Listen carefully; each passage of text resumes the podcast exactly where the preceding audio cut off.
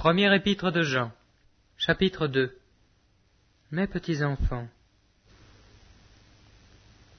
je vous écris ceci afin que vous ne péchiez pas. Et si quelqu'un a péché, nous avons un avocat auprès du Père, Jésus-Christ le juste.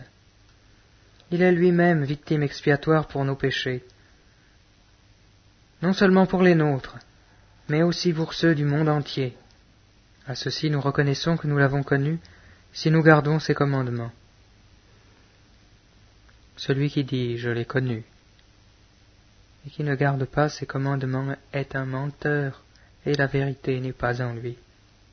Mais celui qui garde sa parole, l'amour de Dieu est vraiment parfait en lui. À ceci nous reconnaissons que nous sommes en lui. Celui qui déclare demeurer en lui doit aussi marcher comme lui le Seigneur a marché. Bien-aimés, ce n'est pas un commandement nouveau que je vous écris, mais un commandement ancien que vous avez entendu dès le commencement. Ce commandement ancien, c'est la parole que vous avez entendue.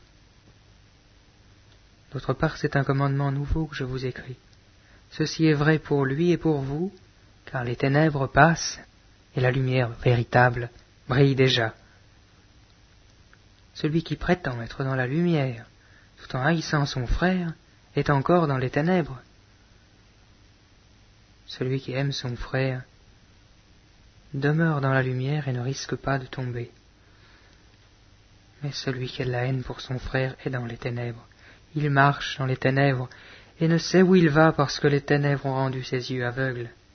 Je vous écris, petits enfants, parce que vos péchés vous sont pardonnés à cause de son nom, je vous écris, Père, parce que vous avez connu celui qui est dès le commencement. Je vous écris, jeunes gens, parce que vous avez vaincu le malin. Je vous ai écrit, jeunes enfants, parce que vous avez connu le Père. Je vous ai écrit, Père, parce que vous avez connu celui qui est dès le commencement. Je vous ai écrit, jeunes gens, parce que vous êtes forts, que la parole de Dieu demeure en vous, et que vous avez vaincu le malin. N'aimez pas le monde, ni ce qui est dans le monde. Si quelqu'un aime le monde, l'amour du Père n'est pas en lui.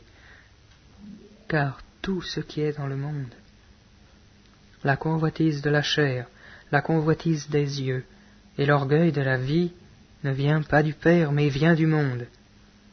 Et le monde passe, et sa convoitise aussi. Mais celui qui fait la volonté de Dieu demeure éternellement. Jeunes enfants, c'est l'heure dernière. Comme vous avez entendu qu'un antichrist venait, voici qu'il y a maintenant plusieurs antichrists. Par là, nous reconnaissons que c'est l'heure dernière. Ils sont sortis de chez nous, mais ils n'étaient pas des nôtres. Car s'ils avaient été des nôtres, ils seraient demeurés avec nous. Mais de la sorte, il est manifeste que tous ne sont pas des nôtres. Vous-même, vous avez une onction de la part de celui qui est saint, et tous vous avez la connaissance. Je vous ai écrit non parce que vous ne savez pas la vérité, mais parce que vous la savez, et parce qu'aucun mensonge ne vient de la vérité.